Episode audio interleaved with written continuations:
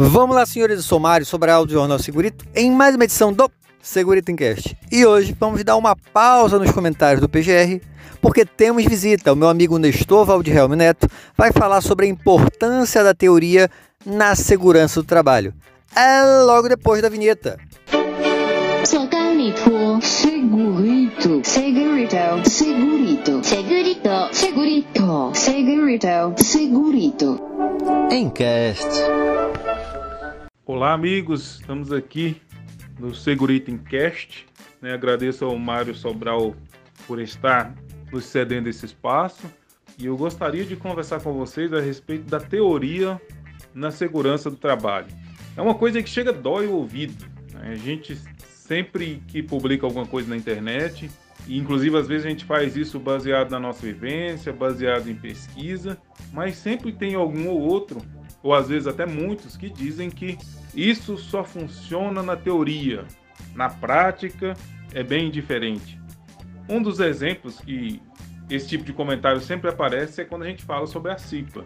Isso só funciona na teoria, né? a CIPA não funciona na prática. Mas será que isso é verdade? É, o fato é que se a gente for olhar o assunto em si, né, a gente percebe que só, só vai haver uma boa teoria, só vai haver uma boa prática se tiver uma boa teoria.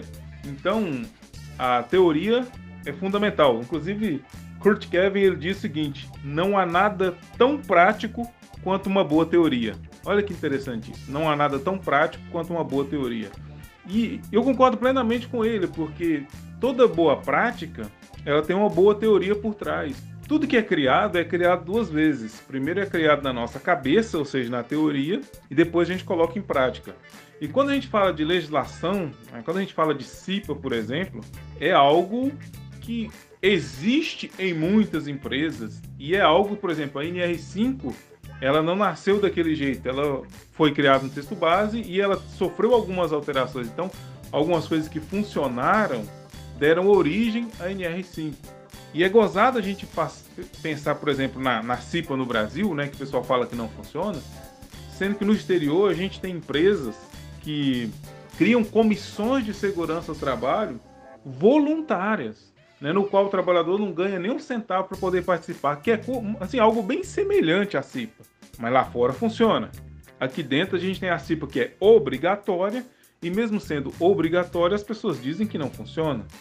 Enfim, onde eu quero chegar com todo esse raciocínio? Quando a gente está falando de, é, de um texto escrito, de um vídeo, de um áudio, como você está escutando aqui agora, é impossível você ter um áudio prático. a gente sempre está falando de teoria, isso é óbvio. Né? Não tem como fazer algo prático através de um áudio, não tem como fazer algo prático através de uma escrita, não tem como fazer algo prático através de um vídeo. No vídeo até dá para você ver as coisas acontecendo, mas ainda assim pode ser alguma coisa encenada, sim ou não? Então, esse é, é, é triste quando a gente publica alguma coisa bacana, baseado na vivência, baseado em pesquisa, baseado na prática, e a pessoa diz que aquilo é uma mera teoria.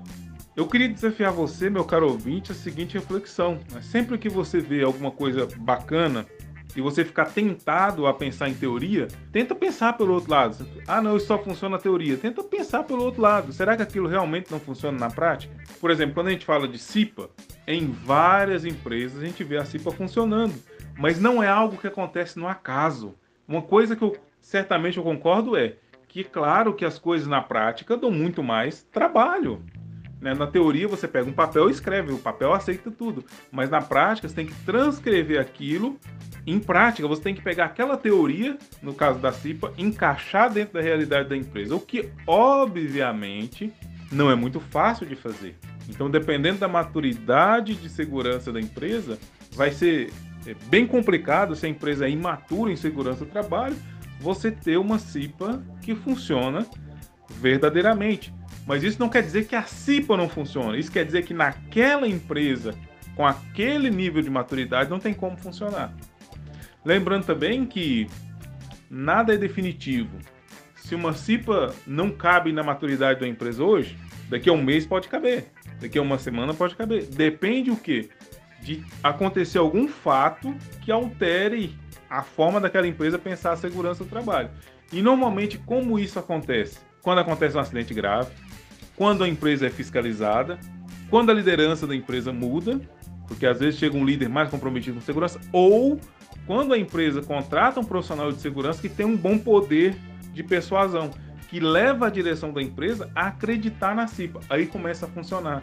Então você percebe que aqui a gente disse quatro caminhos possíveis para fazer uma CIPA funcionar na empresa, para tirar uma CIPA do zero e começar a fazê-la funcionar na empresa. Mas, de novo, é, tudo isso, obviamente, falando aqui é mais fácil, fazer é mais difícil, mas não quer dizer que é impossível. É meio chocante para mim quando eu vejo profissionais de segurança não acreditando na CIPA. É meio chocante para mim quando eu vejo profissionais de segurança não acreditando, por exemplo, no direito de recusa. Para mim é como se o Papai Noel deixasse de acreditar no Natal, ou como se o coelhinho da Páscoa deixasse de acreditar na Páscoa. É, não, não faz muito sentido, porque nós estamos falando da área de segurança e você tem alguns profissionais de segurança que não acreditam na própria segurança, sendo que existem fortes evidências de que isso certamente sim funciona. Inclusive na revista Proteção, todo ano eles premiam empresas que têm boas práticas de segurança com relação à sua CIPA. Então, a questão não é que na prática não funciona. A questão é que na sua realidade, da sua empresa, hoje não funciona. E a grande pergunta é: o que você pode fazer para mudar isso? Então, de novo, a culpa de algumas coisas aparentemente não funcionar na sua empresa não é porque na teoria é teoria e na prática é prática. É, a teoria é diferente da prática. Na prática é muito fácil. Não é por conta disso. A questão é que para uma coisa teórica funcionar na sua empresa, há que se fazer alguns ajustes. Há que se implementar na realidade da sua empresa. E nem sempre o próprio profissional de segurança da empresa está disposto a isso. Obrigado, Mário Sobral, por esse espaço aqui no Segurito Encast. Aproveito para dizer que nós temos nosso curso de GRO de PGR, que roda o Brasil todo. Temos também o nosso curso online.